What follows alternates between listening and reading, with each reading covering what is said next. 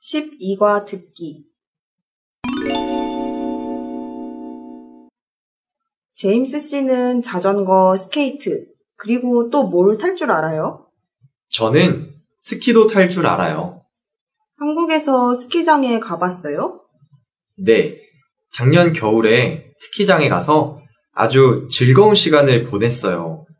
아사코 씨도 이번 겨울에 같이 갈래요? 음, 저는 스키도 탈 줄 몰라요. 그렇지만 눈을 보는 것은 진짜 좋아해요. 그래요? 그러면 같이 가서 저는 스키를 타고 아사코 씨는 눈을 보면 되겠네요. 네. 오늘 자전거 타는 것을 배우고 나서 생각해 볼게요.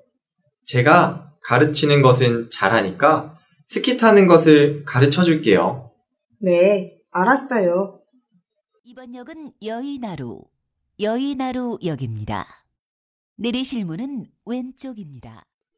어, 이번 역이 여의도 공원역인 것 같아요. 내립시다.